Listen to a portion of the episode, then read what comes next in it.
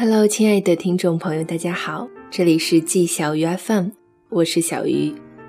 今天给大家带来的文章叫做《所有费力讨好的关系，就算了吧》。以前关系再好的两个人，后来也会慢慢变得生疏。前几天有一位读者朋友在后台给我留言说，他前段时间跟大学最好的朋友见面。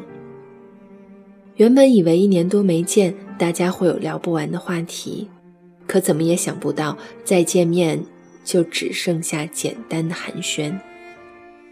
其实也不是没有聊到现在，他刚毕业就在上海结了婚，当起了幸福的全职太太。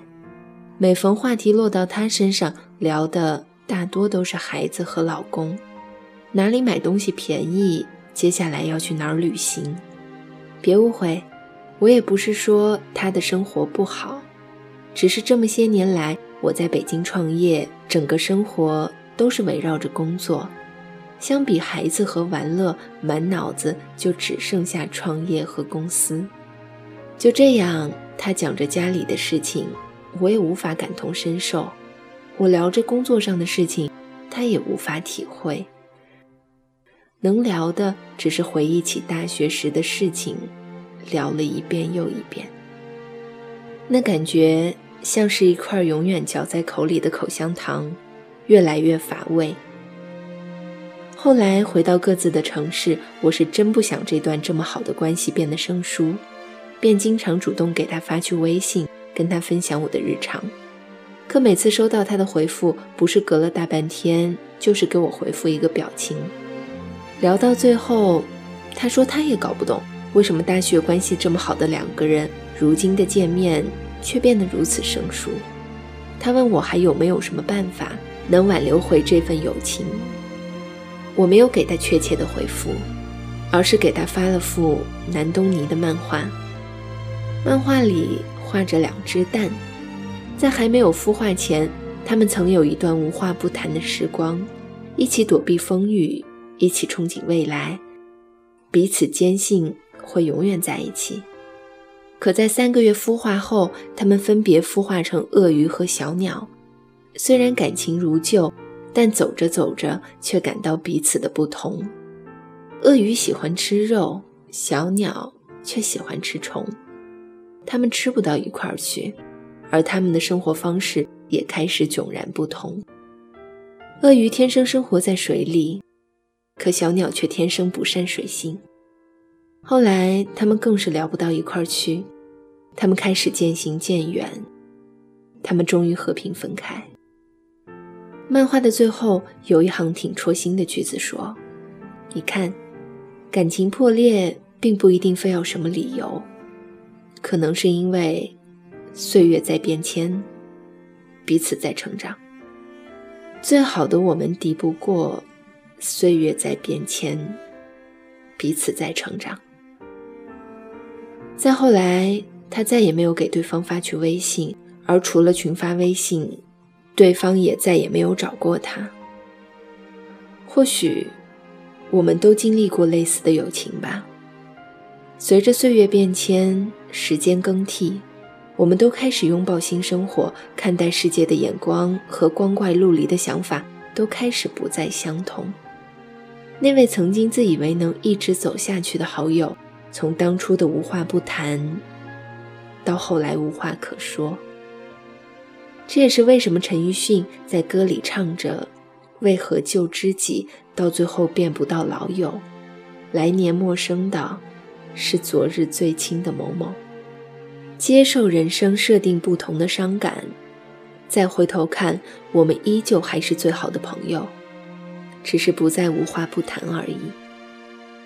知乎上有个问题是：好友间的关系是如何变淡的？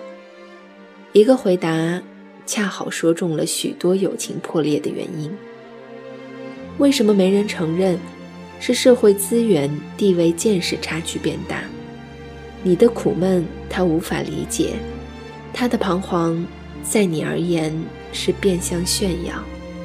两个人无话可说，只能叙旧，直到过去被反复咀嚼，淡而无味，又碍于情面，怕被指责势利，还要勉强维持点赞的情分。当然，有很多超越阶级的友谊，但两者的见识和思辨力一定是对等的。许多年少时闯祸的朋友，只能被拿来怀念；许多因为恩情而结缘的人，也只适合报恩。朋友是需要交换观点的人，而不仅仅是交换感情。我越来越觉得，要从同路者中寻找朋友，而不是硬拽着朋友一道上路。到了分岔口，温柔道别就好。过年时发一句新年快乐。也好过两个人口不对心的把酒话桑麻，那些需要费力讨好的关系，就让它就这么算了吧。无论是爱情还是友情，一段健康的关系是无需费力讨好的。如果相处的时候需要费尽心思找话题，需要卑微且小心翼翼地照顾对方感受，只能说明他在你心里的位置，并没有想象中重要。作家苏曾曾说：“真正好的感情，就是不费力，不需要刻意讨好、努力经营，两个人已是顺其自然的舒服。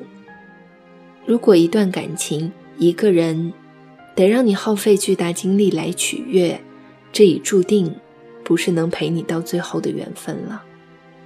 大多卑微的讨好，换不回如初的感情。”真正好的关系，从来都无需刻意的维系。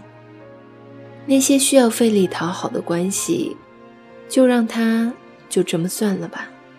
毕竟人生短暂数十年，无论是爱情还是友情的相处，最重要都是相处不累，不是吗？哪有那么多一拍即合的人呢？一路走来，有人聚。有人散，不过都是成长路上的陪伴，最重要的还是自己呀。以上就是本期节目的全部内容，这里是季小鱼 FM，我是小鱼。如果你喜欢我的节目呢，也欢迎关注我的新浪微博“小鸭们小汤圆儿”和我取得联系。年轻人不要老熬夜，晚安。今天也是很想你的。